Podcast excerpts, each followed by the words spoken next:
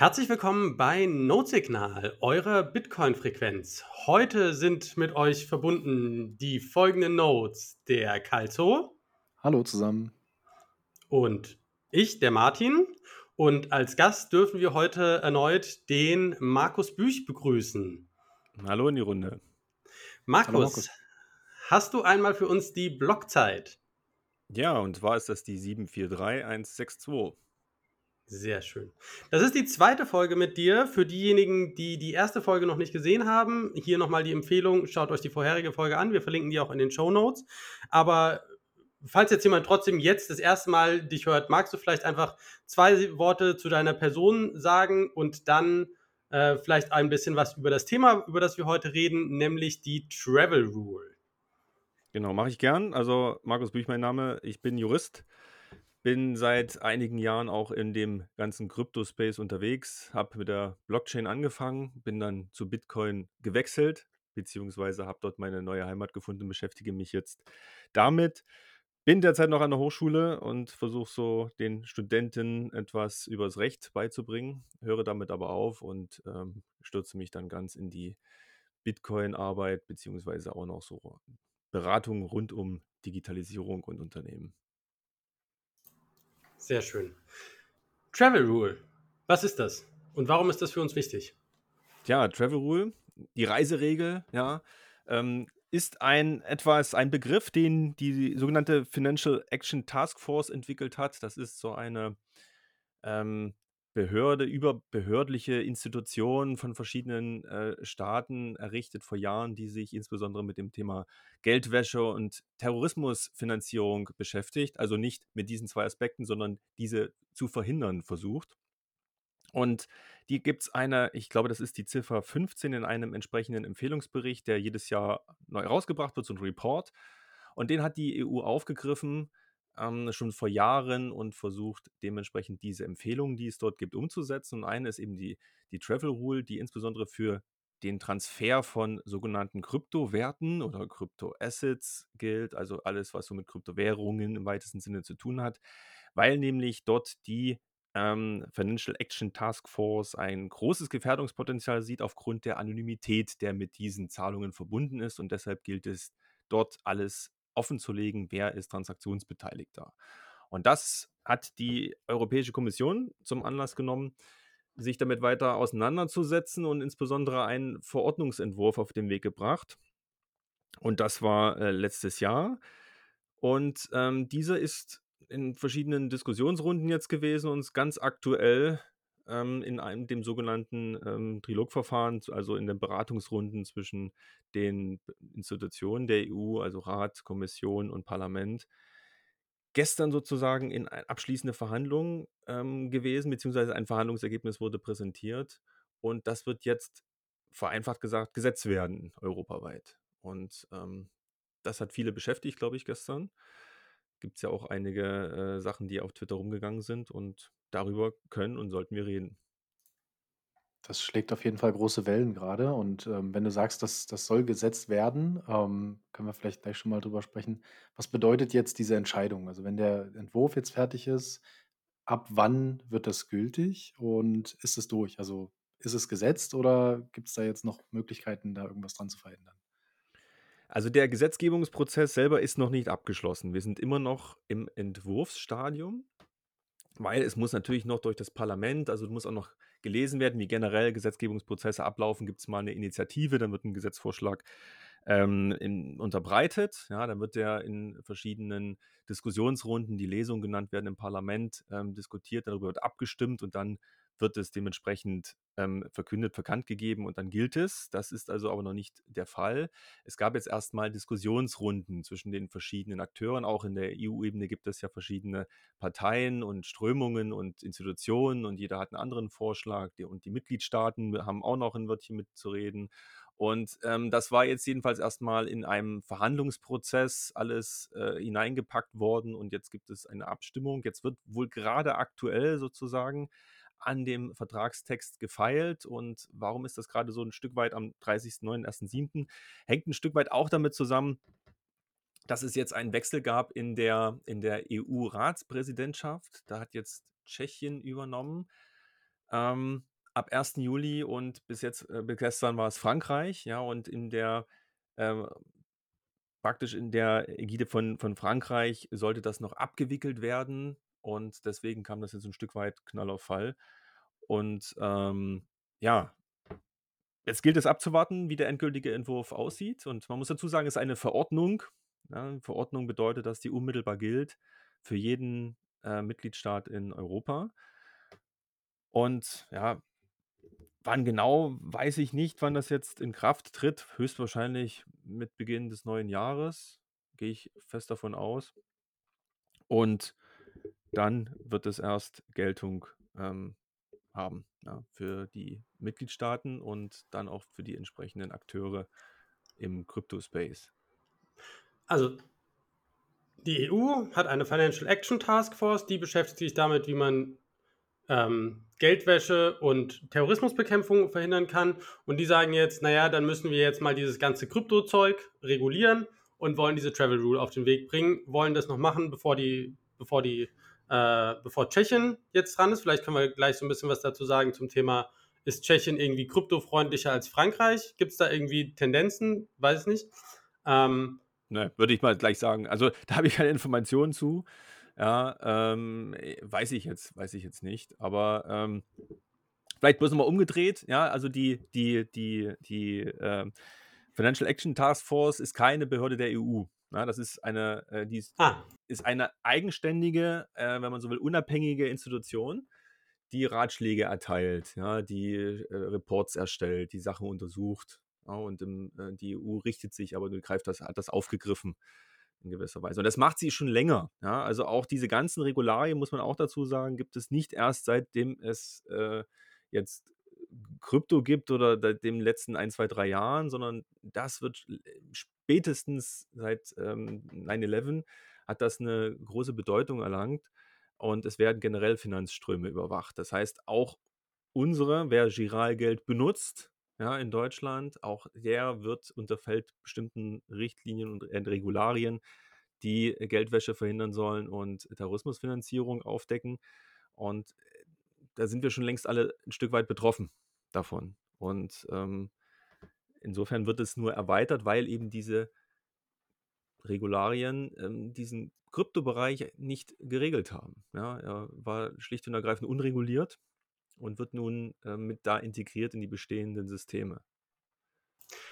Das ist das, was man, wenn man am Flughafen steht und sieht, äh, wenn Sie mehr als 10.000 Euro in Bargeld in Ihrem Koffer haben, dann melden Sie sich doch jetzt noch mal kurz beim Zoll. Ist das das? Also kommt es auch aus dieser Riege? Ist es damit zu vergleichen? Genau, das ist das. Oder wenn du kannst dann probieren, Bargeld einzuzahlen bei der Bank, auch das. Oder wenn verschiedene höhere Beträge auf Konten eingehen, das merken wir im Zweifel gar nicht. Ich hatte einmal in Mhm. meiner juristischen äh, Karriere einmal so einen Fall, wo ähm, jemand äh, sehr viele Beträge bekommen hat, die halt glatte Beträge im, im fünf- und sechsstelligen Bereich auf dem Konto. Will jetzt gar nicht weiter die Hintergründe sagen, aber da gab es überall Verdachtsanzeigen, ähm, die das Kreditinstitut dann an die entsprechenden Behörden gerichtet hat und sagt, hier sind bei dem, kommen jeden Monat 25.000 glatt rein über irgendeine Adresse X. Wir müssen das halt melden und da wird halt hinterhergegangen, weil man befürchtet, das ist halt irgendetwas Seltsames. Ja, oder wenn jemand dauernd Bargeldzahlungen in größeren Beträgen ähm, tätigt ähm, oder auch abhebt, ja, das löst so eine Verdachtsmeldungen auf und die müssen dann aufgeklärt werden. Vielleicht da im Kontext ist es generell, wird immer das hinterfragt, ob das überhaupt ein sinniges System ist, weil natürlich bei der Vielzahl von Transaktionen, die es in Deutschland oder europaweit gibt, äh, kann man das gar nicht nachprüfen in der Form. Und man muss auch dazu wissen, man kann natürlich nicht einfach so die ganzen Daten sofort als Behörde einsehen und die weiter ermitteln und die ganzen insbesondere personenbezogenen Daten äh, nutzen, weil da natürlich gewisse Verdachtsmomente äh, mit einhergehen müssen. Ja, also das äh, nur weil irgendjemand mal einen höheren Geldbetrag bekommen hat, kann ich nicht da gleich ein Ermittlungsverfahren strafrechtlicher Natur einleiten. Das gehört ein Stück weit mehr dazu noch. Aber dem Regime unterliegen wir bereits und das wird jetzt erweitert auf die Kryptoebene. Was sind denn so die zwei bis drei Kernelemente, was diese Travel Rule verändern würde? Also, die verändert insofern s sehr viel. Man muss nun möglicherweise mal unterscheiden, ob man diesen Kryptobereich als solchen betrifft oder halt, äh, Bitcoin mal anschaut. Ich würde dann für Letzteres plädieren. Ähm, einmal sind, ähm, sogenannte Crypto Asset Service Provider, so heißt jetzt 'n neuer Begriff, der auch, ähm, gestern oder heute durch durch über Twitter so irgendwie das Licht der Welt erblickt hat. Ähm, betroffen, das sind im weitesten Sinne, äh, Crypto Exchanges, ja, also die ganzen Börsen und Handelsplätze, die auf denen man Bitcoin beispielsweise Bitcoin erwerben kann, ja, oder handeln, also kaufen und verkaufen.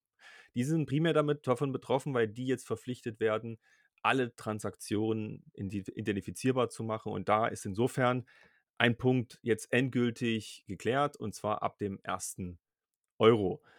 Das war vorher 'ne Diskussion, ob es dann 'n gewissen Schwellenwert gibt, ja, war auch mal so die 1.000 € Grenze adressiert, aber jetzt, ähm, wurde eben, ähm, ausgehandelt, dass da keine Schwellenwerte mehr bestehen sollen und das heißt, für jede Transaktion, ähm, die abgewickelt wird, sind die entsprechenden Daten, ähm, zu erheben und zu verwahren erst einmal, ja? Also, das ist das eine Problem, was dann vielleicht auch deutlich drinsteckt, können wir vielleicht noch dann im Anschluss drüber sprechen.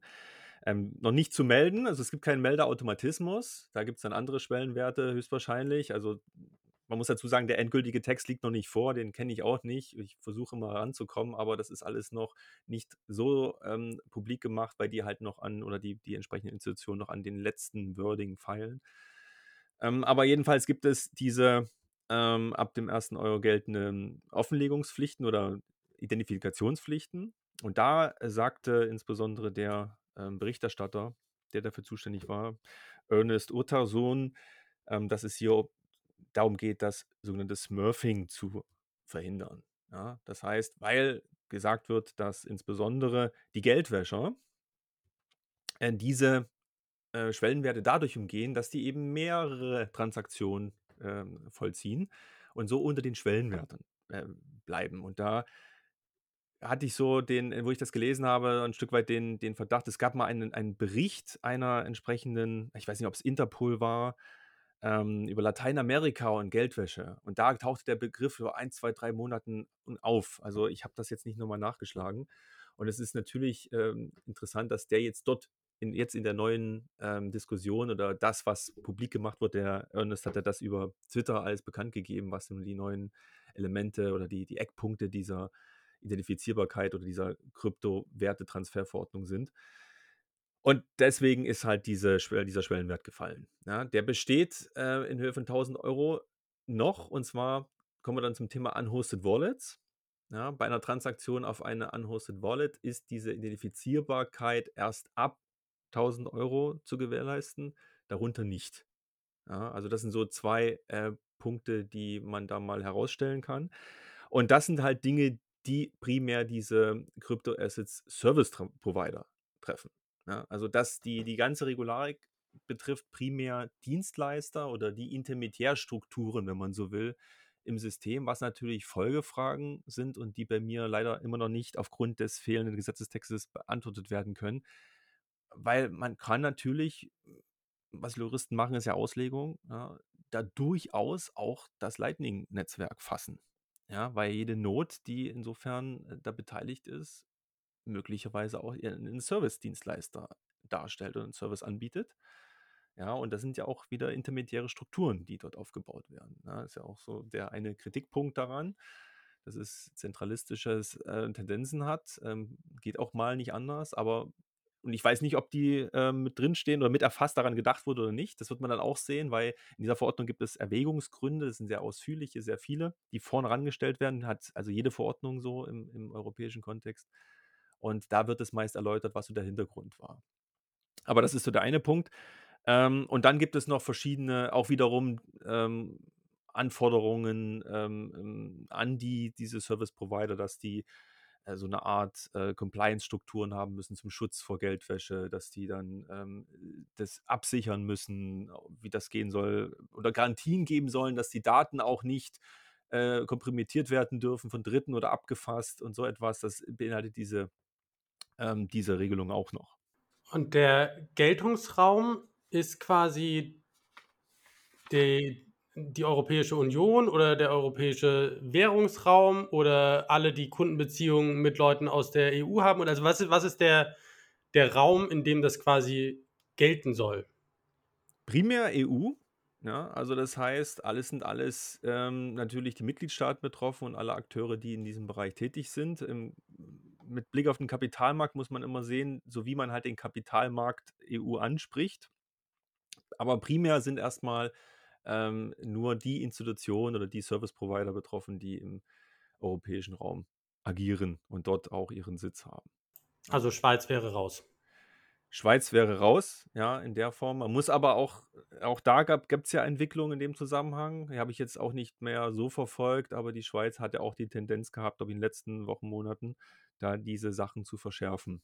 Ja, also, ähm, und man muss auch sagen, es gibt auch natürlich einen internationalen Druck ähm, insbesondere EU, USA, ja, USA, Schweiz, Schweiz, EU, alles so diese Bereiche, weil es gibt ähm, viele Regularien äh, oder anders muss man sagen, es gibt ähm, insbesondere aus der Sicht des Steuerrechts viele bilaterale Abkommen ja, mit, der, mit der EU oder mit, mit anderen Staaten, die nicht EU sind. Ähm, und ähm, wo teilweise dann diese, ähm, wie so eine Art Hintertür, auch diese Regularien dann irgendwie eine Geltung beanspruchen oder dann auch greifen können. Ja, das heißt, man gleich, es nivelliert sich irgendwie, es, es gleicht sich immer mehr an im internationalen Kontext. Ja, also diese einfache, ich gehe über die Grenze und habe dann ein, ein, freies Leben, ähm, ist so einfach nicht. Man muss dann, wenn dann schon, und ich habe die, die Liste mal offen, auf die zu den Ländern gehen, die auf der EU-Liste nicht kooperativer Länder und Gebiete für Steuerzwecke stehen. Ja, also und da ist es zum Beispiel Fidschi-Inseln, Panama, Samoa, Trinidad und Tobago, amerikanische Jungferninseln. Ja, also wer, Klingt wer Sommer. ganz raus will, aus, muss halt dorthin. Ja, Ja. ähm, aber im Grunde äh, ist es, ist es, kann man sagen, dass sich die gegenseitig hochschaukeln, ja, und es wird so verkauft, dass insbesondere die Travel Rule, man muss dazu sagen, die kann man fast nicht mehr alleine benennen. Es hängt damit eng zusammen, die eine andere Verordnung, die ähm, die äh, Märkte für Kryptowerte nämlich zum Inhalt hat, also die Mika äh, abgekürzt, die ebenfalls kapitalmarktrechtliche Regulierungen für wiederum den Kryptobereich ähm, beinhaltet. Die zwei hängen also miteinander zusammen und die werden jetzt als Referenzpunkt äh, internationaler, also internationaler Referenzpunkt angesehen. Ja, also wo sich vielleicht auch die USA dann mal danach richten wird oder soll oder ja, man weiß es nicht genau. Aber jedenfalls wurde das verlautbart auch aus ähm, von Seiten der EU.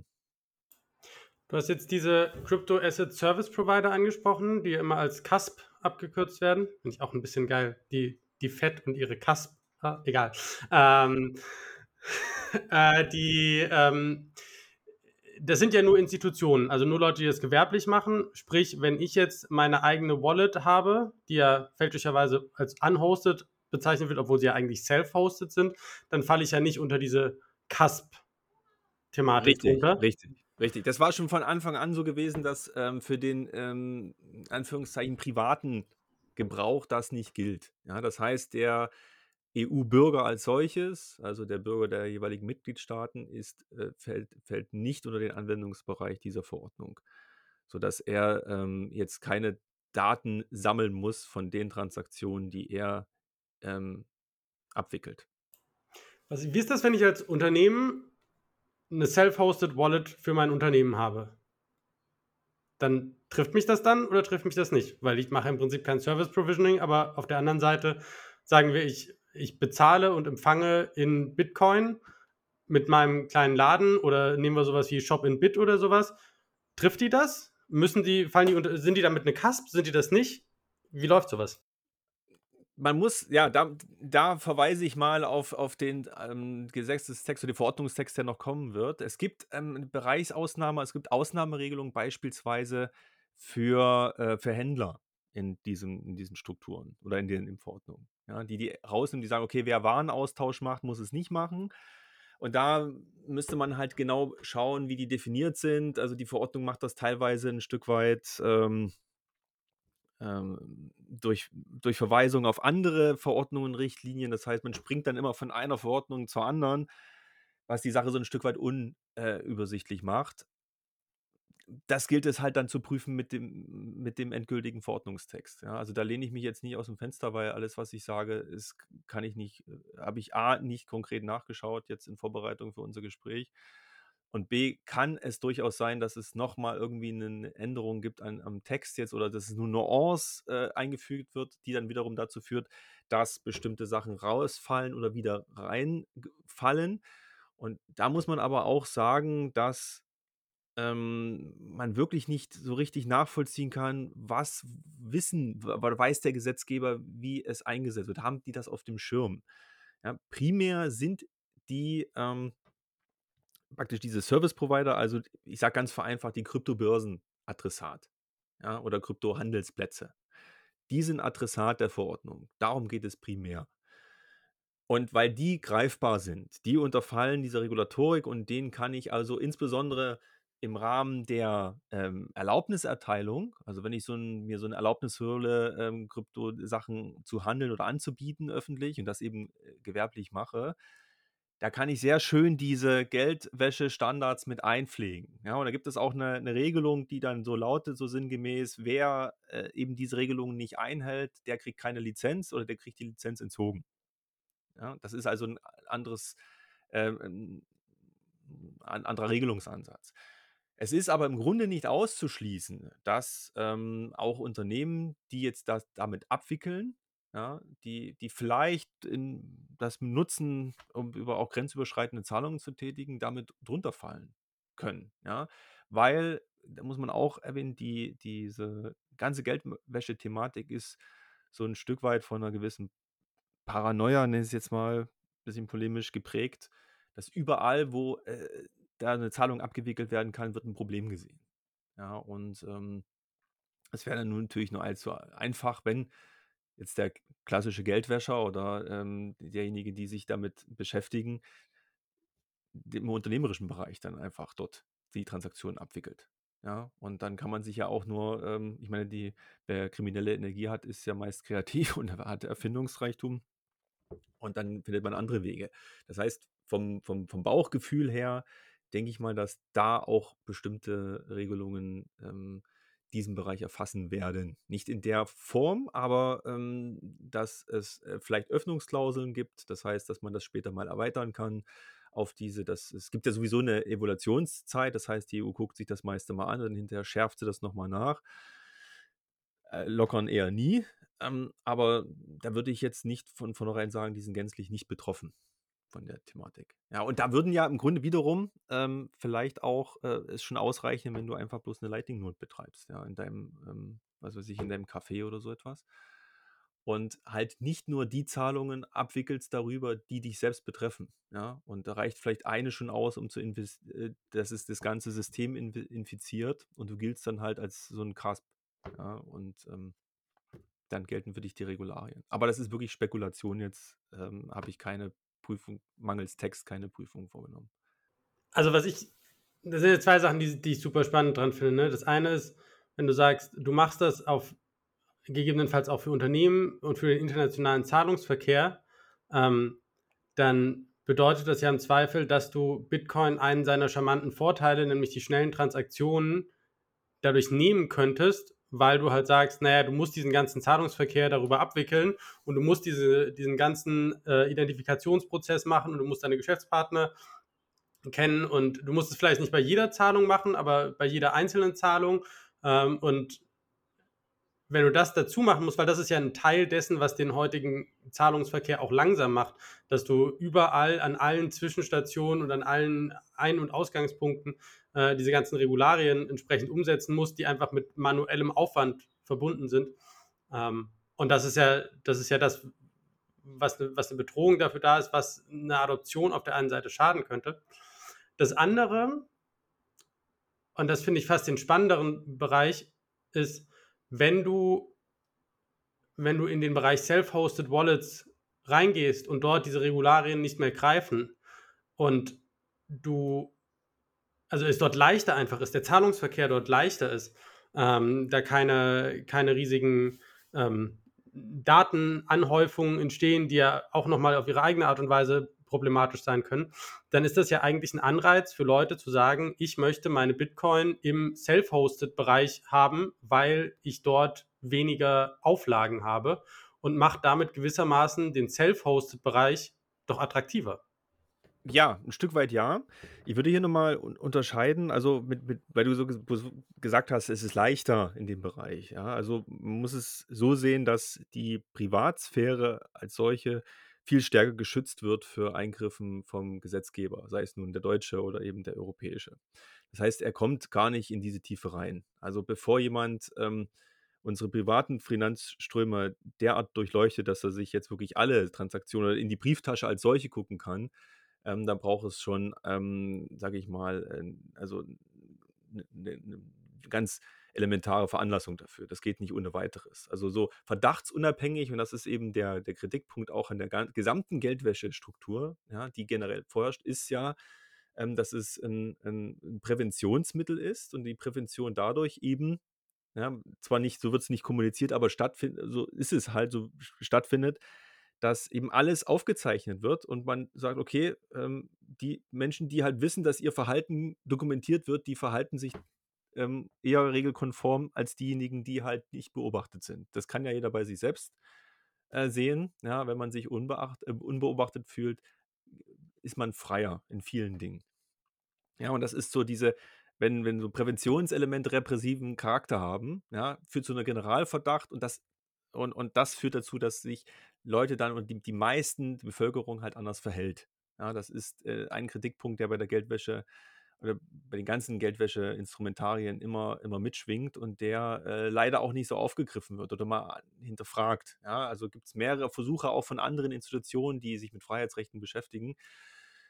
Ähm, die sind aber bis jetzt immer so verpufft. Also auch in der Bevölkerung wird das gar nicht so wahrgenommen. Ja, also die einzige Grenze ist wirklich, wenn du Geld abhebst vom, vom Geldautomaten und damit dann äh, irgendwas bezahlst. Das ist ja das Einzige, was nicht getrackt wird.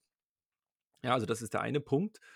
Und der zweite ist natürlich, selbst, also wenn ich meine Sachen selbst verwalte, dann muss ich wieder unterscheiden, mache ich das eben in diesem privaten Bereich oder im unternehmerischen Kontext. Ja, das ist auch noch so ein Punkt, der dann womöglich eine Rolle spielen wird, sodass auch ähm, man da natürlich sagen muss, ähm, ja, also ich, ich weiß nur nicht, wie, wie ein Geldwäscheakteur denkt. Ja, Aber im Zweifel findet ja Geldwäsche-Ebene eher auf unternehmerischer Ebene statt, ein Stück weit. Ja, also nicht primär im, im, privaten Kontext, so würde ich es einfach mal verorten. Und ähm, da ist natürlich die Regulierung perspektivisch oder ist eine andere in dem Zusammenhang. Ja, also weil dort immer, wo unternehmerische Tätigkeit eine Rolle spielt, dort sind im Zweifel die Eingriffstiefen äh, nicht so vergleichbar wie mit dem privaten Kontext. Das passt ganz gut zu dem Feedback, was, äh, auch bei Twitter aufkam, dass die Leute dann geschrieben haben, dass es 'ne 'n Bruchteil ist der Leute, die man jetzt wirklich finden könnte, rein theoretisch. Also, die Verbrecher in Anführungszeichen, die wirklich vorhaben, Terrorismus zu finanzieren, ähm, die jetzt damit zu erwischen, ist die Chance ist so marginal. Du überwachst aber trotzdem alle. Also, du du schaust bei jedem in die Richtig. Brieftasche, machst du ja dann konkret. Ähm, und ja, wenn man das so sieht, also ich glaube, ein gutes Gegenbeispiel, oder ob es gut oder schlecht ist, aber ein Cannabisverbot gibt es in Deutschland und die Leute kommen trotzdem dran. Und ähm, ich weiß nicht, du hast auch jetzt mit den Geldwäscheregularien, haben wir ja schon ein paar benannt, ähm, hast du immer wieder, sieht man auch bei großen Konzernen oder man sieht bei Banken, dass es halt trotzdem Mittel und Wege gibt, es zu umgehen und genau die Gesetze zu umschiffen und manchmal ist es doch so, dass der gesetzliche Rahmen einfach nur eine klare Struktur gibt, woran die Leute, die es jetzt wirklich vorhaben, vorbei müssen. Also, es es hindert nicht wirklich daran äh, es hindert die Leute nicht daran, das zu tun. Ähm, es überprüft halt nur die und überwacht die, die's ja, die nichts Schlimmes im Schilde führen. Genau. Genau, also ein Standardproblem ist das, die Effektivität dieser Geldwäschevorschriften oder Schutzmechanismen. Ähm, Deutschland gilt ja übrigens als Geldwäscheparadies ne, obwohl es diese Regularien auch gibt. Und es ist in der Tat fraglich, ob das so funktioniert. Ja, also die, die, insbesondere macht es sich Europa und Deutschland halt einfach, indem sie die, die Geldwäsche Schutzverpflichtung. Ja, also man kann ja auch mal dazu sagen, dass ähm, das natürlich äh, alles, was inkriminiertes Geld ist, äh, ist ja etwas, was keiner von uns gut findet. Ja, also ähm, das vielleicht mal auch mal auch mal gesagt in dem Zusammenhang. Aber und diese, diese, dieser Schutz davor ist eigentlich etwas, was ein Staat zu leisten hat, aber der delegiert das eben komplett auf die Unternehmen und auf die Institutionen, eben die unternehmerischen, auf die unternehmerische Ebene. Ja, und die sollen das nun bewerkstelligen. Ja, und die sind teilweise natürlich überfordert auch damit und auch wiederum möglicherweise gar nicht in der Lage dazu, weil sie vielleicht auch gar nicht wollen. Auch so ein Punkt. Ähm, aber nichtsdestotrotz führt das insgesamt dazu, dass eben alle unter Generalverdacht gestellt werden. Ja? Das heißt, jeder ist potenziell verdächtig. Jeder, je, wir, wir tracken erstmal alles, wir schreiben erstmal alles auf und wir halten, machen so eine Art Vorratsdatenspeicherung. Ja, und das sieht man in vielen Bereichen, ist ja die EU immer äh, da in dem Kontext sehr schnell bei der Sache, also Vorratsdatenspeicherung und und der Europäische Gerichtshof, das muss man ihm echt zugutehalten, fängt das immer wieder ein, aber es dauert eben immer eine Weile, bis man dort ist. Und letztens hat er eben auch die ähm, anlasslose Speicherung von Fluggastdaten gesagt, das geht auch nicht. Das geht nur wirklich bei dem Verdacht äh, schon schweren Straftaten, dass man das entsprechend weiter speichert. Das ist bitte auch zu löschen. Chatkontrolle ist schon auch so ein Thema, was immer noch äh, jetzt auch Relevanz hat. Ja, und es geht auch wieder in die Richtung. Ja, wir, wir gucken erstmal überall rein machen das alles transparent und dann gucken wir mal, ähm, versuchen wir damit ähm, bestimmte Dinge zu verhindern. Ja, da kommt immer das Totschlagargument, auch Kinderpornografie und wer dann überhaupt nur die Chatkontrolle kritisiert, ist so, ach so, sie unterstützen also auch die Kinderpornografie. Ja, das ist also auch diese Argumentatore, äh, diese Argumente oder diese Rhetorik dabei, diese rhetorischen Tricks, die auch gebracht werden von verschiedenen Akteuren sind der Sache überhaupt nicht dienlich. Und letztlich ist das Thema Geldwäsche gehört mit dazu. Auch das ist etwas, wo es um informationelle Selbstbestimmung geht und auch um, um, um Grundrechte, um Menschenrechte, wenn man sieht, die Grund, auch die Freiheiten, die es für Europäer eben gibt, die Karte für Menschenrechte, die in Europa auch gilt oder die gerade gilt, ja, ähm, und äh, das wird in der Tat äh, stellenweise ausgeblendet. Und die EU macht jetzt immer so einen Trick, wie ich finde. Also ich bezeichne es als Trick 17, würde ich mal so sagen. Die verweist immer auf die DSGVO. Ja, die sagt, die DSGVO, also die, unsere Datenschutzgrundverordnung, ist ja etwas, was personenbezogene Daten schützt und das muss jeder einhalten. Und wir haben ja überhaupt kein Datenschutzproblem mit, ähm, insbesondere mit diesen Regularien, weil ja jeder Akteur ist ja der DSGVO verpflichtet. Ja, und deswegen ist es kein Grundrechtseingriff ja, weil ich ein Institut habe, um das zu schützen. Ja, und das ist die DSGVO. Und das machte sich die EU relativ einfach, weil sie sich ins, die, diese Grundrechtsabwägung, diese Freiheitsabwägung, und das ist die, eine generelle Freiheit oder Sicherheit. Ja, es gibt diese zwei Elemente, die kann man haben. EU betont seltsamerweise immer beides. Es gibt auch so die Agenda von der EU ist auch immer, sie möchte, dass die EU-Bürger frei sind und sicher.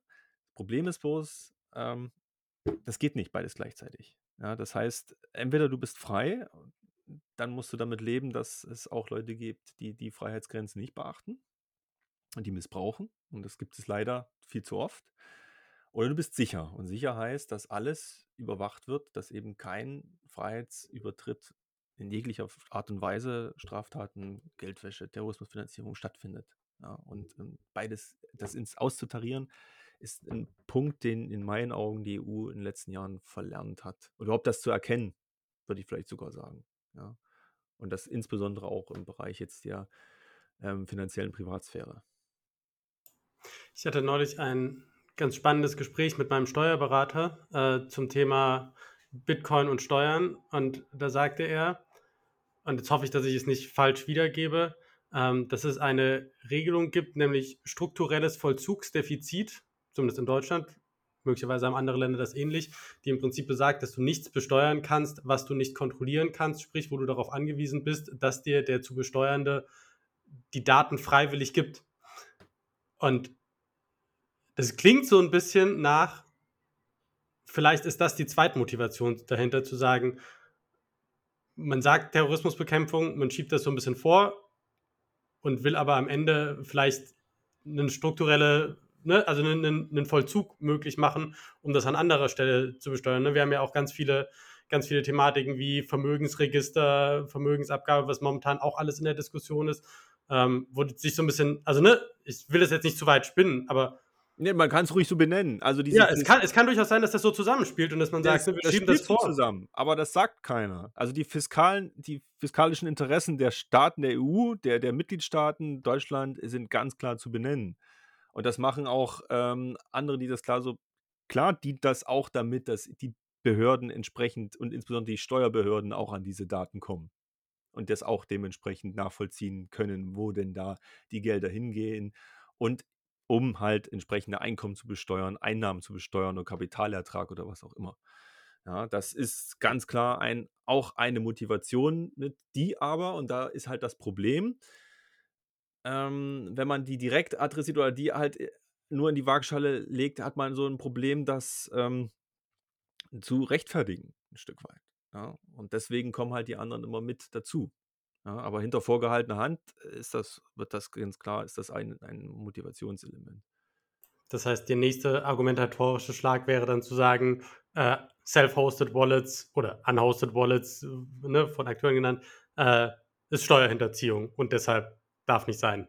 Ist potenzielle Steuerhinterziehung, weil du das äh, ermöglicht. Das ist auch ein, ein Teil der Argumentationslinie, auch von den ähm, Protagonisten in diesem Kontext, die jetzt, also bei der Kryptowerte-Transferverordnung mit agiert haben, muss man natürlich so sagen wo im, weiß nicht, das war Ende Februar, Anfang März, da gab es ja schon mal so eine Welle, als das mit den äh, Self-Hosted Wallets, ähm, als das auf den Plan rückte.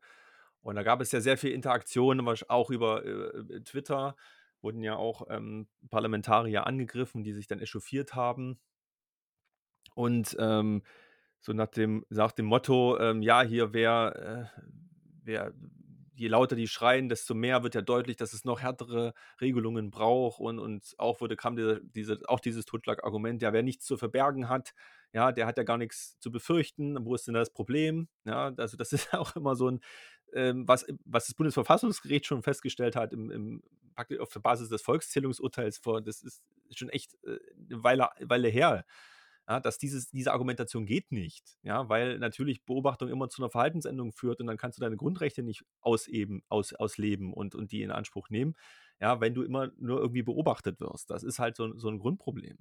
Und ähm, es ist im Grunde aber die Argumentation auch der EU, sage ich jetzt mal so, verallgemeiner das jetzt mal, dass immer wer ein Instrument oder ein, ein Werkzeug benutzt, das anonym, anonym ist, ähm, hat den, wie so ein Stigma trägt den Aufkleber an sich, dass er potenziell Steuerhinterzieher, potenzieller ähm, Geldwäscher, potenzieller Terrorismusfinanzierer ist. Ja, also das Auto, äh, weil wird immer umge warum benutzt man denn solche anonymen Systeme? Äh, doch nur deswegen. Ja, also ist, das ist so praktisch der nächste Schritt, möglicherweise. Ja, alles, was Self-Hosted Wallets betrifft, ist potenziell sozusagen schon mal steuerrechtlich besonders in die, unter die Lupe zu nehmen. Ja, das kann ja nur Missbrauch sein. Wie begegnet man dem am besten? Ja, gute Frage. Nächste Frage, würde ich sagen, ja. Ähm, indem man sich damit auseinandersetzt, ja, und ähm, indem, indem man diese ähm, oder anders, es gibt ja zwei Varianten, ja, die gerade im Bitcoin-Space ähm, gibt es ja auch ganz klar dann die Entscheidung äh, von einigen, die sagen, gut, dann verschwinde ich eben aus Europa oder ich gehe irgendwo anders hin. Also dieses Exit, ja, ich wähle den Exit ich bin immer so ein Befürworter für die Voice. Gibt es ja auch diese, äh, diese Idee, äh, fällt mir der Name nicht ein, wer das äh, vor Jahren meint. Äh, gibt es auch ein Buch dazu, Exit or Voice. Gibt es so einen dritten Aspekt. Also, was machst du? Wie reagierst du auf bestimmte ähm, Fehlentwicklungen? Ja, verlässt du den Bereich oder bleibst du da und intervenierst? Man, müsste, man muss hier intervenieren. Das ist äh, ganz klar ähm, in meinen Augen notwendig, dass man eben diese Grundrechtsdiskussion wieder führt. Ja, und auch wer ähm, vor auch Monate oder Wochen ist es her, diesen Berichte gelesen hat, vielleicht die bei netzpolitik.org veröffentlicht wurden, ja, mit so einem schönen FAT-Artikel über Bitcoin verknüpft. Aber die Papers, die dort veröffentlicht wurden, die aus einer ähm, offiziellen Anfrage an die entsprechenden Institutionen der EU gerichtet wurden und dann auch zur Verfügung gestellt waren, ist es offensichtlich so, dass ähm, bestimmte Beteiligte, nicht alle, aber einige von Parlamentariern oder die in den jeweiligen Organisationen tätig sind, ähm, offensichtlich A, denken die, insbesondere die Bitcoin-Community ist äh, nicht relevant, weil zu klein. Ja? Wobei das schon eine, äh, schon mal eine, eine, Aussage ist, dass halt es doch wahrscheinlich auf bestimmte äh, Anzahl von Menschen ankommt, bevor ich irgendwelche Rechte habe. Das Diskussion habe ich im Studium auch anders gelernt.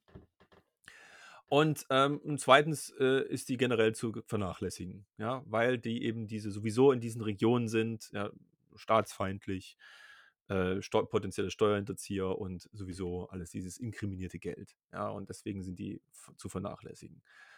Und, ähm, da herrscht offensichtlich überhaupt keine Sensibilität A für den Bereich, ähm, vor für die Argumentation. Die Argumentation zeigt, dass man auch nicht diese Grundsatzdiskussion kennt, wie man mit Freiheiten umzugehen hat. Ja, jeder Freiheitseingriff bedarf einer Rechtfertigung. Und diese Rechtfertigung, ähm, die muss auch mit einem verhältnismäßig Grundsatz abgeprüft werden. Ja, also muss geeignet sein, ein bestimmtes Ziel zu erreichen. Ähm, die muss erforderlich sein, um das Ziel zu erreichen und die muss angemessen sein. Das heißt, es muss ein angemessener Austausch von Freiheiten stattfinden. Also die müssen in Widerstreit gereden und muss man gewichten. Okay, kann ich hier eine Freiheit einschränken ähm, und gewinne ich da etwas? Und das muss immer stattfinden. Das muss in jedem Bereich stattfinden. Das findet in meinen Augen in diesem Kontext gar nicht mehr statt. Und zwar nicht nur bezogen auf Bitcoin oder auf Krypto, sondern generell im Geldwäschebereich. Und ähm, ja, das muss wieder irgendwie mehr auf den Tisch. Und das heißt, im Grunde kommt man wohl nicht umhin, den Klageweg zu beschreiten hier, weil ähm, einwirken auf den Gesetzgebungsprozess kann man nicht mehr.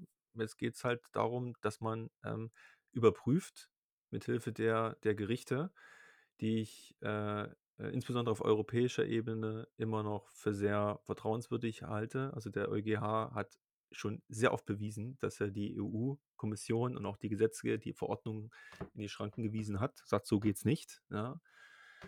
Und ähm, dass man das dem vorlegt und sagt, guck dir das bitte an ähm, und darstellt, dass eben diese Grundrechtseingriffe nicht gerechtfertigt sind in der Art und Weise. Wie sehe also sowas das aus? ist, Also wie kann man sich dafür stark machen? Das wäre jetzt auch die nächste Frage. Was kann jetzt der Einzelne tun, um, um da was dagegen zu tun naja, der, aufzurufen? Der Einzelne, ja, was kann der Einzelne tun? Ich meine, die Bitcoin-Community ist ja auch schon davon geprägt, ähm, dass sie sehr, sehr intensiv mit Themen beschäftigt und sehr ähm, da reinklettert in die ganzen Kaninchenlöcher, die so, äh, die sich so auftun. Ähm, was ich empfehlen würde, sich generell mal auch mal mit, mit dem Recht, mit, mit Grundrechten zu beschäftigen. Also äh, anfangen mal einfach 1 bis 20 unser Grundgesetzes mal zu lesen und die, die, ähm, die, die, die Europäische Charta der, der Menschenrechte, ja, damit mal anzufangen und sich einfach damit auseinanderzusetzen und natürlich mit Gesetzgebungsprozessen auseinanderzusetzen. Ich glaube, da gibt es vielleicht auch die einen oder anderen, die sich da äh, eigeninitiativ mal beschäftigen wollen. Ja, und dann ähm, hatte ich letztens im anderen ähm, Podcast auch mal empfohlen, halte ich es vielleicht für sinnvoll, auch mal, dass sich die Community mal zeigt. Ja, wobei ich noch nicht so richtig eine Lösung habe für diejenigen, die einfach anonym bleiben möchten. Das muss irgendwie gewährleistet sein, weil offensichtlich die Institutionen nicht wissen, wer dahinter steht. Ja, also wie viel nutzen das? Obwohl es nicht gut von der Grundrechtsdiskussion nichts darauf ankäme, wie viele es sind. Ich sage mal, selbst wenn eine Person es nutzt und der hilft es individuell, kann ich nicht alle anderen ähm, praktisch ausschließen oder kann ich nicht generell alles unter Verdacht stellen. Das wäre so eine Aktion. Und dann braucht es letztlich Akteure, Leute, ähm, die den Klageweg beschreiten. Ja, also ähm, wie in vielen anderen Bereichen auch Einzelpersonen aktiv geworden sind, gerade mit Blick ähm, auf, auf äh, den, den Kollegen aus Österreich, dessen Namen ich irgendwie immer, im, entfällt mir immer, der sich mit Facebook angelegt hat und so sich da auch entsprechend äh, Na Namen gemacht hat mit Blick auf das Datenschutzrecht dass es hier Akteure gibt, die dann halt den Klageweg gehen. Das heißt, die sich ähm, insofern gegen diese Regulatorik stellen, ja, irgendeinen negativen Bescheid fangen von irgendeiner Behörde X, ja, und dann, okay, den, den Rechtsweg einfach beschreiten. Ja, das muss man halt dann gehen. Oder aber halt, indem sich bestimmte Personen zusammentun, wie es halt oft passiert, auch mit Blick auf Deutschland, wurden ja viele Verfassungsbeschwerden auch letzt, kann, man kann ja jederzeit eine Verfassungsbeschwerde einlegen und bestimmte Voraussetzungen freilich dass man das noch macht und man kann auch den EuGH anrufen. Ja, entweder mittelbar, das heißt aus so einem, indem ich halt die deutschen Gerichte bemühe und die müssen irgendwann mal vorlegen, weil es halt europäisches Recht betrifft. Hier Verordnung gilt ja unmittelbar, das heißt, da haben wir da schon gar kein Problem.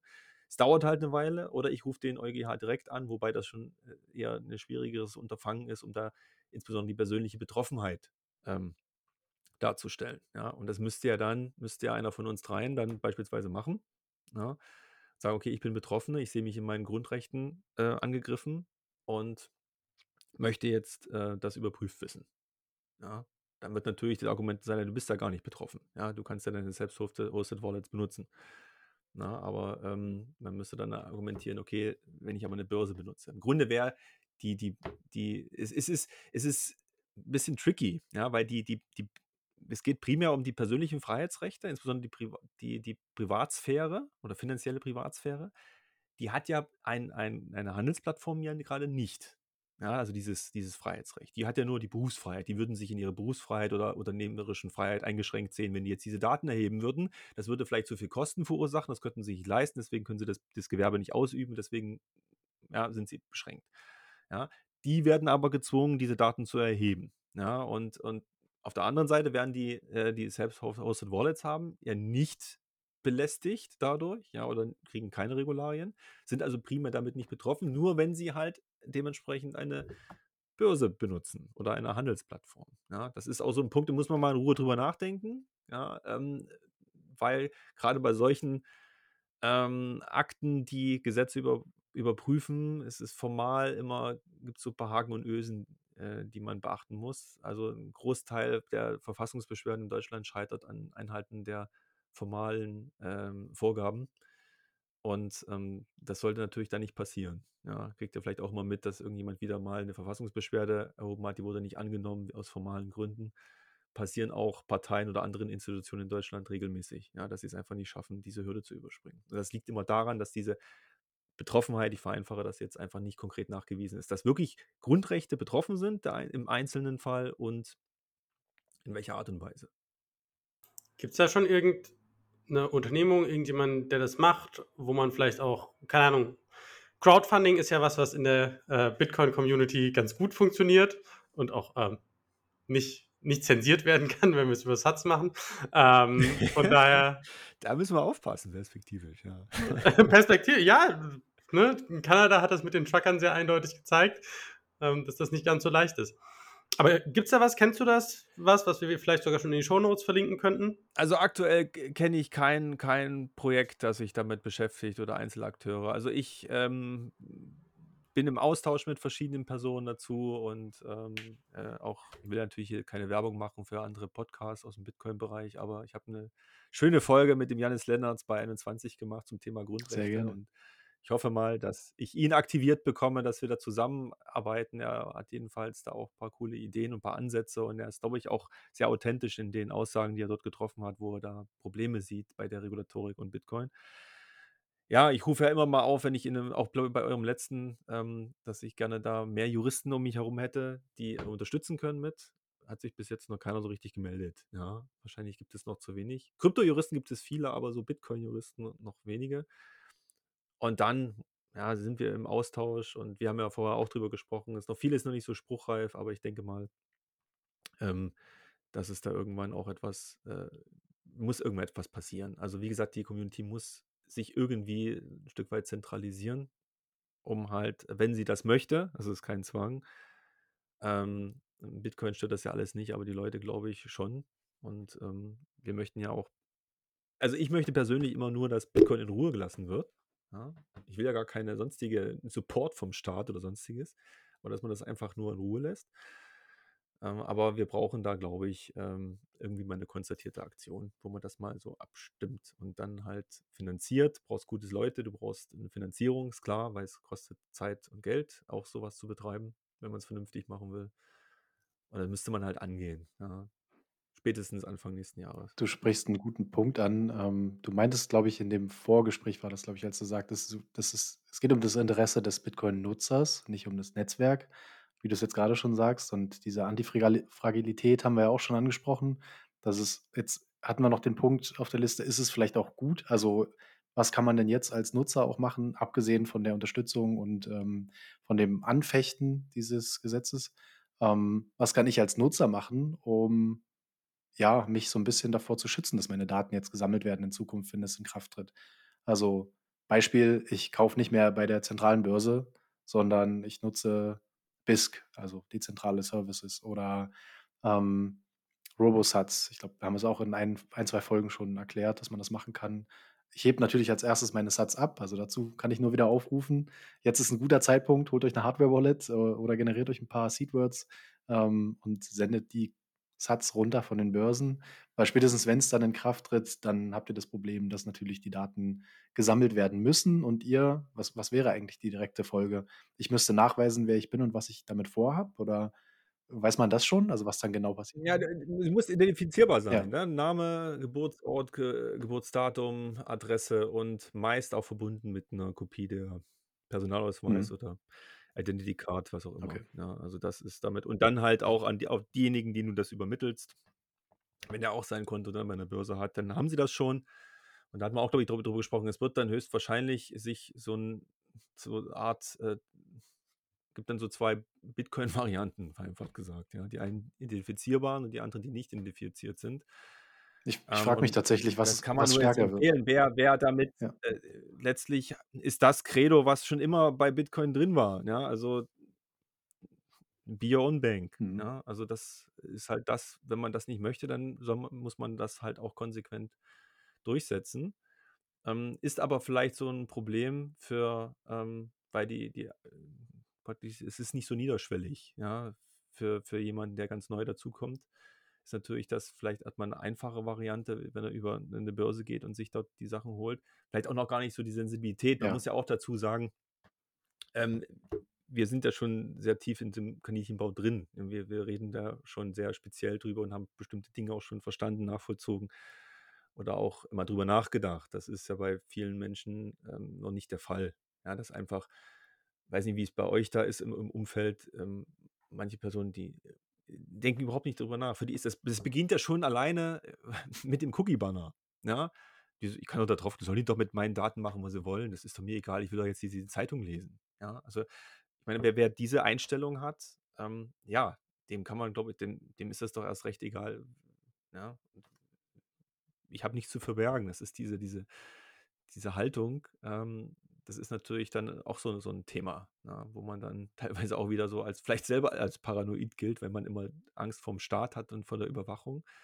Ja, aber welche wie wie schmal der Grat ist, hat ja auch hat Edward Snowden schön gezeigt, ja, in in seinem äh, in dem, was er aufgedeckt hat. Und und es braucht ja bloß diesen Moment, wenn irgendwas mal kippt, ja? Und wir in Europa haben mit unseren, äh, starken Rechtsstaatsstrukturen, die ja vorhanden sind, ja, aber es braucht irgendwie nur 'ne Nuance und irgendetwas, äh, äh, verändert sich und auf einmal ist alles, äh, dokumentiert, ja? Das war ist auch erstmalig, glaube ich, auf der Welt dann so der Fall, dass du halt all alle im Nachgang anhand deiner wie du dich bewegt hast durchs Netz, sofort, äh, einordnen kannst und charakterisieren kannst. Das gehört natürlich dazu, Mhm. Ich glaube, es gab sogar in dem Also, ist, ja. glaube ich, äh ist wenn wir jetzt den Vorschlag machen: „Mensch, kümmert euch um eure Sachen, äh, selbst“, das macht wahrscheinlich 'n Großteil eurer Hörerschaft sowieso schon. Ja, ähm, aber was machen wir mit denjenigen, die davor stehen, Mhm. vor dem Hasen äh, vor dem Kaninchenbau, ja, oder die vielleicht sich aufm Weg dorthin befinden, ja? Und da braucht es natürlich auch Angebote, Mhm. ja? Also, es wird wahrscheinlich so 'n n sich nicht verhindern lassen, ja? Es sei denn, wir kippen die ganze Regelung. Kann ja auch sein, dass wir dann nächstes Jahr uns wieder unterhalten darüber und dann festgestellt, unwirksam und, ähm, sind nicht zu erheben. Kann auch passieren. Aber es kann also, du hattest das grade auch schon mal angesprochen, Karl, so dieses Thema Antifragilität, ne? Es kann natürlich sein, dass wir jetzt denken: „Oh, das ist total schlimm, weil das ist natürlich auch schlecht für das Ökosystem und, äh, Bitcoin und Adoption und dann haben Unternehmen auch Angst, das Thema anzunehmen und so weiter.“ Ähm, aber es kann natürlich auch sein, dass es, wie wie ihr schon beide sagtet, ne, dass es dann so z 2 Kreisläufe gibt, die die im Self-Hosted quasi die Self-Hosted Bitcoin und, äh, die im, ich nenne es mal, überwachten Raum. Und dann hast du die und dann hat jeder mit der Zeit 'ne Motivation, seine seine Bitcoin, die er nutzt, quasi in den Self-Hosted Bereich zu überführen und ein Anreiz ist nicht zurückzuführen. Und langfristig kann es sein, dass sich dadurch Bitcoin komplett dem Zugriff entzieht, weil Leute alle sagen: „Na ja, dann machen wir das halt nur noch Peer-to-Peer von Self-Hosted zu Self-Hosted.“ Und nach diesem Konzept der Antifragilität, das, was uns angreift, macht uns stärker, ähm, am Ende gut dafür ist. Also, es ist ja durchaus 'ne Möglichkeit. Fände ich fände ich tatsächlich ganz spannend. Da ist wirklich die Frage, ob der Pain-Point Ja. groß genug ist, ne? Also, das fand ich jetzt auch spannend mal in Relation gesetzt von dir, Markus, dass es vielleicht gar nicht, äh, so kritisch ist für die meisten Leute. Ich glaube, die die grobe Masse wird das nicht interessieren und die werden dann auf der Börse bleiben und vielleicht noch weniger auszahlen oder gar nicht erst auf die Idee kommen, 'n Hardware-Wallet zu nutzen, weil sie weil sie denken, dann wird ja da dann muss ich ja da noch mehr offenlegen. Kann ich's ja auch gleich bei der Börse liegen lassen, dann ist es gut verwaltet und dann ist es gut. Ist die Frage, wie sich's lang langfristig durchsetzt. Da fällt mir, we wenn ich da mal reingrätschen kann an der Seite, weil du gerade sagst, äh, welche Motivation haben die, die Börse zu verlassen. Mit Blick auf die neuen Regularien dieser Verordnung und insbesondere auch der äh, für Märkte für Kryptowerte, ähm, empfiehlt sich das im Grunde sogar, die, die Jetzt gerade absolut, ja. Für jeden, der versteht, was da gerade passiert, Ja, ja. weil, weil ähm, es ganz spezifische Haftungsvorschriften nämlich gibt demnächst.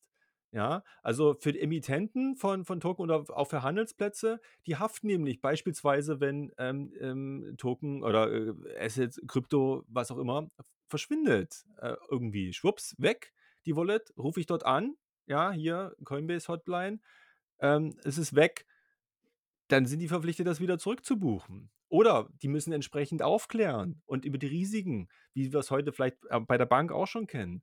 Ja, und wenn du Fehler machst bei der Aufklärung, was ähm, sehr wahrscheinlich ist, dann bist du nicht richtig informiert gewesen, als du deine Zustimmung gegeben hast zum äh, Handel oder mit, mit Krypto. Und dann, wenn Wertverlust ist, Totalausfall, rufst du wieder die Coinbase Hotline an und sagst hier bitte zurückbuchen. Und die dritte Sache Oh ist, ja. es gibt ein Widerrufsrecht. Ja, wie wir es kennen im, im, im Netz, ähm, für alles, was ihr so Online-Shopping-mäßig macht, 14 Tage ohne Grund. Ja? Dasselbe in Grün für, für Krypto. Wenn der, der Name, äh, der Name sage ich schon, der, der Kurs innerhalb von zwei Wochen halt so schwankt, ja, rufst du wieder die Coinbase Hotline an und sagst, ich widerrufe, ja, zack, Konto wieder voll. Ja, also im Wert Grunde sind die zurück Anreize, genau. Kryptobörsen zu nutzen, aus der Warte sehr Ja. groß. So, und da, da, ich habe jetzt das noch nicht so komplett mir angeschaut, aber so die Tendenz ist natürlich, ich weiß nicht, ob die das bewusst so gemacht haben, aber ja, dann entweder hast du Self-Hosted Wallet, du hast da deine Privatsphäre, du kannst bist außerhalb jeglicher Regulatorik, du kannst das privat autonom machen, ja. Ähm, aber wenn dir dort das, diese drei Sachen passieren, ja, gut, wir haben natürlich nicht solche Probleme im Bitcoin-Bereich wie jetzt mit äh, den ganzen anderen äh, Coins da draußen, ja, ähm, dann ist es ein Stück weit gefährlicher auch. Das heißt mehr Eigenverantwortung, was im Grunde ja nicht schlecht ist. Aber es heißt, ähm, du musst dich damit beschäftigen, du musst dich auseinandersetzen, was im Grunde auch positiv ist. Aber es ist ein, das Risiko ist vielleicht höher. Und ähm, auf der anderen Seite, ne, deswegen wird der Anlegerschutz herausgestellt, so, so ähm, der Customer steht im Zentrum auch wieder der EU und das ist generell zu sehen, dass der Verbraucher im Grunde zu so einem, ich nenne es mal ganz böse, jetzt so ein Kon Konsumzombie herangezüchtet wird ähm, in, in, in der EU. Weil du als Verbraucher du kannst überhaupt nichts falsch machen. Du kriegst immer alles zurück, dein Geld, du wirst immer abgesichert, du brauchst dich nicht zu beschäftigen, ähm, wenn du dich durch Web klickst und irgendwas angibst, zahlst, kaufst, bestellst, mietest, liest, was auch immer. Du hast ganz, ganz hohes Schutzniveau. Ja? Bei der Verbraucher natürlich immer so als schwächstes, kleiner, schwacher, ähm, also der David gegen, gegen Goliath, gegen die großen Unternehmen kämpft. Ne? Und das ist natürlich in vielen Situationen, weil ein Online-Shop kann auch äh, von einem ganz normalen äh, Einzelunternehmer betrieben werden im kleinen Maße. Der hat dieselben Regularien wie, wie Amazon. Ja, das ist auch insofern äh, eine Schieflage. Aber die Entwicklung finde ich auch nicht gut. Ja, weil ähm, führt ja auch zu vielen Missbrauchen und, und überhaupt unreflektiertem Leben einfach. Ne? Der soll permanent nur konsumieren, der EU-Bürger. Das wird ihm ganz doll erleichtert. Und jetzt eben auch der Zutritt zu den Kryptowerten, ähm, dass eben dort bestimmte Verbrauchsschutzmechanismen gibt, die dann überhaupt dann im Zuge dessen gar keinen Anreiz mehr schaffen, ähm, zumindest für einige, sich dann selbst damit zu beschäftigen. Aber nur damit ich das richtig verstehe, was du gerade gesagt hast. Wenn ich mir heute Bitcoin kaufe, äh, sagen wir, sagen wir, ich habe mir, ich hab mir vor zwei Wochen Bitcoin gekauft für, keine Ahnung, sagen wir mal 25.000 und dann fällt der Kurs von 25 auf 20.000. Dann kann ich innerhalb der zwei Wochen auf die Börse zugehen und sagen, nee, ich möchte wieder zurückgeben. Kannst du widerrufen? Ja, äh, noch nicht, noch nicht. Das muss Ah, ja noch nicht. kommen. Das ist noch nicht Gesetz, steht aber in dem ähm, in in der Verordnung äh, zur Regulierung der Märkte für Kryptowerte drin. Wann, wann, kommt die? Wann kommt die? Da brechen ja die Börsen. Arbitrage. Ideen, für Geschäftsmodelle. Äh, nein, äh, ich, ich denke mal, auch das wird, die werden beide zeitgleich kommen. Ich, ich tippe, ich würde mich will jetzt wieder nicht festlegen. Ja? Ich tippe auf den 1.1.23. Aber also, das, nur um das mal, also das und das andere, was du gesagt hast, ist, wenn ich mich in der Adresse, wo ich das hinschicke, vertan habe, kann ich einfach sagen, sorry, das wollte ich gar nicht dahin, überweis die mal bitte zurück, was ja technisch nicht möglich ist, und dann muss die Börse quasi für den, für meinen Fehler aufkommen. Ah, das wäre übrigens Punkt 4, den habe hab ich nicht gemeint, aber das wäre auch so ein Ding. Ne? So, so Maus, Mausrutscher und ach, Mensch, ich habe mich hier irgendwie vertippt. Und klar geben die überall Disclaimer und alles an, aber auch so erfahrungsgemäß, ähm, also- also mit Blick nach hinten, also Rechtshistorie ist immer für mich immer die beste Quelle auch für, für Rechtsentwicklung in der Zukunft. Ähm, gab es so viele auch Banken und Institutionen, und die haben ja alle eine Armada von Juristen, die fehlerhafte Widerrufsbelehrung gemacht haben, wo die AGB nicht hinhauen, wo die- jedes zweite Cookie-Banner, was in Deutschland auf den Seiten aufploppt, ist, ist datenschutzrechtlich fehlerhaft und unwirksam, kannst du abmahnen oder kannst du der, der, dem Datenschutzbeauftragten, den Landesdatenschutzbehörden Bescheid geben. Ähm, es passiert immer wieder und die Chance, dass es halt auch da äh, schlechte äh, Bedingungen gibt, schlechte Hinweise und so etwas, ist sehr, sehr groß. Und mit so einer entsprechenden ähm, Kombination dann, ja, kann es dazu führen, dass der Verbraucher natürlich noch stärker geschützt wird. Also ist ganz klar. Das heißt, auch Fehlüberweisungen können ähm, dann zur Folge haben, dass das entsprechend ähm, ja, zu den Schadenersatzregelungen führt, dass du dein, deine, dein Geld wiederkriegst. Ja. Aber Bei das heißt, also, um das, weil, weil ich finde das, ich finde das gerade ein bisschen mindblowing auch. Du kannst es ja machen und du kannst es ja im Zweifel mit, ich sag mal, beliebig großen Summen, du kannst ja auch hingehen und sagen, kann, du überweist 100.000 von deiner Börse auf dein Wallet, was du gerade angelegt hast, dann meldest du dich bei der Börse und sagst, sorry, da habe ich mich vertippt und dann hat die Börse, kriegt diese, diese Bitcoin ja nicht wieder, sprich, die muss die nachkaufen. Ja, also. Also, das- ist, also, das ist jetzt Das, bricht doch die Börsen. Das, also das Ja. ist, wenn wenn Leute hingehen und sagen, das machen wir jetzt mal ein bisschen und wir machen das mal ein bisschen mit System und es wäre naiv zu glauben, dass das niemand macht, dann heißt das doch, dass dann eine Börse nach der anderen zusammenklappt. Richtig. Ja, die müssen ja einen gewissen, auch das, gewisse Börsen müssen natürlich einen, einen Absicherungsfonds haben und so etwas. Das kommt alles noch zusätzlich, die Regulatorik. Ähm, aber ja, also es ist, wird sicherlich nicht so einfach sein, dass man einfach das, das behauptet in, in der Form. Ja, also generell ist ja auch so Fehlüberweisung, wie ihr es aus dem Bankenbereich kennt, oder Missbrauch von EC-Karten oder so Pins und Tanz und wie sie alle heißen, ähm, gibt es, gibt es Ersatzmöglichkeiten, aber nicht in jedem Fall. So, und das wird dann ähm, genauso hier auch sein. Aber vom Grundsatz her ist es so, wie du sagst, dass erst erstmal natürlich dieser Verbraucherschutz das mit umfasst. Das heißt, ähm, Fahrlässigkeit ist ja die Frage, Vorsatz fällt sowieso raus, da bist du ja strafrechtlich im Bereich, strafrechtlichen Bereich. Da brauchen wir gar nicht drüber reden, das äh, meinen wir ja, auch nicht. Aber die Frage ist dann eben, ob du grob fahrlässig handelst, ja, ähm, oder ob du äh, leichte Fahrlässigkeit eben, ähm, ob das notwendig ist, also bei grober Fahrlässigkeit, dass es dann auch einen Haftungsausschluss gibt oder so etwas. Und dann kommt es eben darauf an, wie die äh, ag- agieren, wie, wie sauber die vertraglichen Regelungen sind, wie sauber die Bedingungen sind und ähm, ob das zulässig war, das auszuschließen oder nicht. Aber im Endeffekt ist das ein Risiko für die äh, CASP-Sachen, also für unsere äh, Crypto Assets Service Provider, die die damit haben. Ja, und das wird natürlich auch kleinere aus dem Markt drücken, ganz klar, weil die das äh, als Risiko, das ist, wenn sich das mal äh, dann rumspricht, ne, und da gibt es Trittbrettfahrer und natürlich Leute, die das ausnutzen könnten, ähm, ist das natürlich eine Drohkulisse, die äh, auch so eine unternehmerische Entscheidung beeinflussen kann, zu sagen, ne, dann lassen wir das mal lieber. Ja. Und es gibt ja, betrifft auch viel die Emittenten. Also das ist ähm, ein, ein Mörderdokument, was man da hat, ähm, worum es dann, wo diese gesamten Krypto-Asset-Varianten adressiert sind, also die, die, du nun selber einen Token emittierst über eine Plattform oder das eben selbst machst und so weiter und so fort. Aber im Grunde ähm, es ist analog ein Stück weit. Je nachdem auch, welche Werbung du wiederum machst, Marketing spielt auch eine ganz große Rolle. Ja, ähm, das wird nämlich dann hin und wieder als auch Garantie aufgefasst. Was du, was du dort sagst, wird halt der Standard. Ne? Und wenn du, ich habe gestern, vorgestern, ähm, habe ich auch getwittert, habe ich mein, meinem Freund Tante geschickt. ähm, gibt so ein Buch, Spiegel äh, Bestsellerliste, reich durch NFT. Ja. Das könnte unter Umständen schon reichen, dass das so eine Art Beschaffenheitsvereinbarung, so eine Garantieerklärung ist, Anführungszeichen, ein bisschen unjuristisch, dass automatisch, na, wer NFTs kauft, weiß nicht, warum man das macht, ja, soll, aber wenn man damit reich wird, dann ist das ja eine tolle Motivation. So, und das kann möglicherweise der Standard sein, der dann Haftungsfragen entscheidet. Sie haben gesagt, man wird reich durch NFT auf der Webseite. Zack, ich habe mir fünf gekauft, bin gar nicht reich. Schadenersatz. Kommen wir dann in so Züge Der wie in Deutschland USA? aber so wäre, nicht, nicht, dass du wirst nicht entschädigt, dass du dann reich bist, ja, sondern es wird der Zustand hergestellt, der vor dem schädigenden Ereignis bestand. Das heißt plus minus null.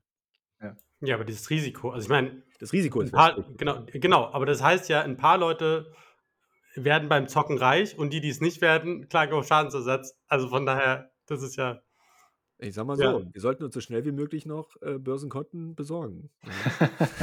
Für. Solange es die noch gibt. ja, und dann, nein, weiter gehen wir natürlich nicht darauf ein. Aber ähm, das sind so Themen, die, die vielleicht noch gar nicht so diskutiert wurden, die, die glaube ich, ähm, äh, auch eine Rolle äh, spielen werden bei der Entscheidung, mache ich selbst oder äh, also bin ich meine eigene Bank oder benutze ich eine Bank. wobei du hast ja auch gesagt, das läuft ja dann nochmal, gibt es einen Beobachtungszeitraum, ich weiß nicht wie lang, Jahr oder wie auch immer. Also es gibt zwei, einmal zwei, Mo- zwei Jahre, sorry, äh, und 48 Monate, also ähm, vier. Dann die, ähm, gibt es noch einen anderen Zusammenhang, haben wir jetzt gar nicht drüber gesprochen, glaube ich, reicht die Zeit nicht, nämlich dieses Thema Umwelt spielt auch eine Rolle, aber das ist nicht im Bereich der, der Travel Rule, also Proof of Work Ban, das Thema ist auch noch ein Stück weit ähm, jetzt auf den Plan gerückt, insofern, dass die Anbieter, wer auch immer das wiederum ist, der Emittent, der Anbieter, muss Informationen geben über die Umweltbelastung durch den Konsensmechanismus.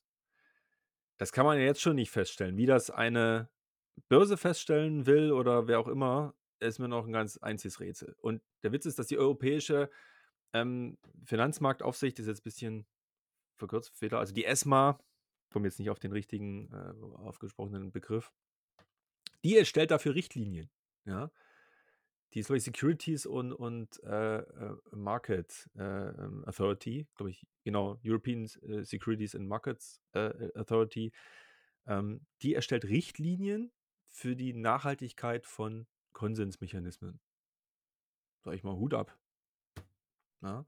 Und da habe ich auch gesehen, also so ein geleaktes Dokument habe ich zugewichtelt bekommen, dass sich ähm, der, ich bin mal gespannt, ob das drin bleibt, dass sich der Verordnungstext in diesem Punkt, insbesondere mit diesem kritischen Hinterfragen des Proof of Work, auf ähm, Alex de Vries bezieht, als wissenschaftliche Quelle.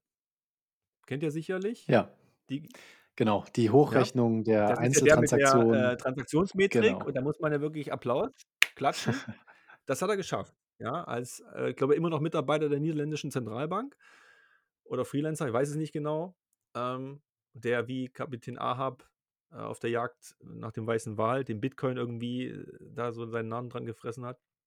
Er hat es geschafft, in das europäische Gesetzgebungsverfahren als Sachverständiger dort äh, oder als Referenz genannt zu werden. Ja. wenn Gott sei Dank die Mora mit seinem Paper. Ja. Aber ähm, da weiß man ja auch schon, äh, wo da der Wind herweht. Ja. Also das ist auch sehr, sehr spannend, aber das ist, glaube ich, eine andere, andere, andere Folge dann.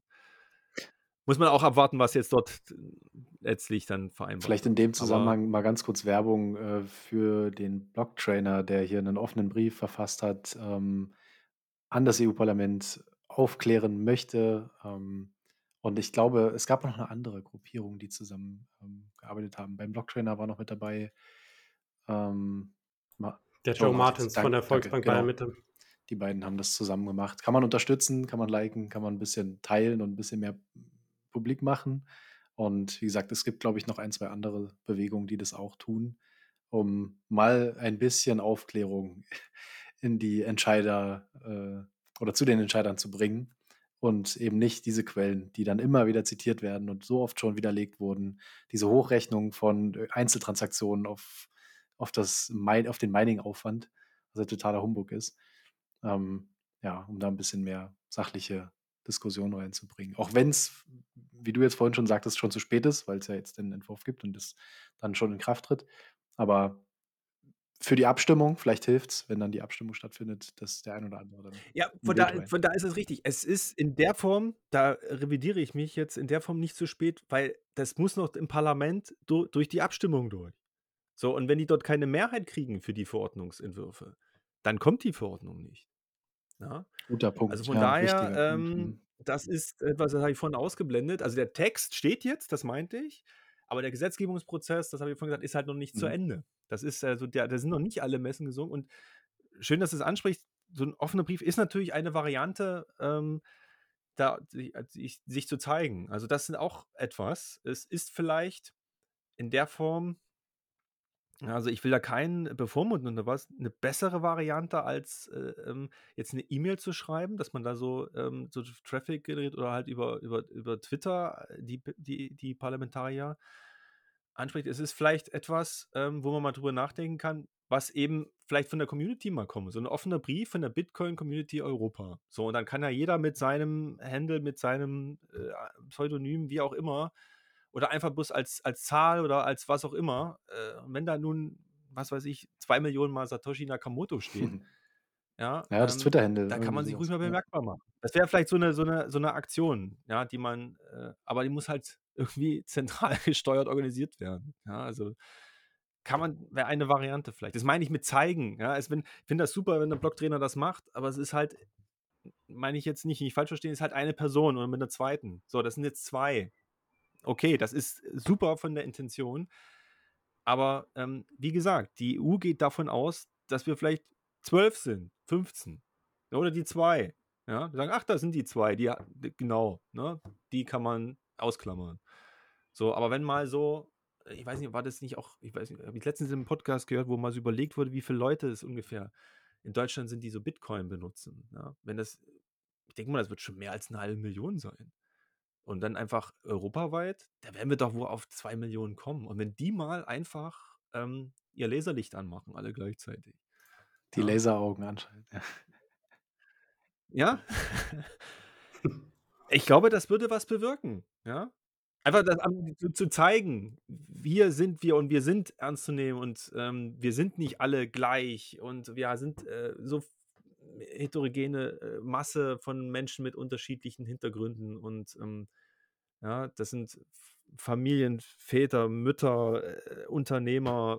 Gibt's natürlich den Kriminellen, den Kleinkriminellen, den Großkriminellen, aber den gibt es überall in der Gesellschaft. Es gibt sicherlich Apotheker, keine Ahnung, Soldaten, ähm, Zuhandlungsfachgeschäftsberater, die auch da Bitcoin mit zu tun haben, ja, wer auch immer, ne? Das wäre mal so 'ne Aktion.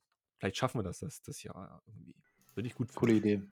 Es gibt ja auch immer diese diese also, in anderen politischen Bereichen wird das häufig gemacht, dass man so sagt, ne: „Das ist dein Europaabgeordneter, ruf den doch einfach mal an.“ Gab's auch zu Mika gab's da ja auch die Aufrufe Genau.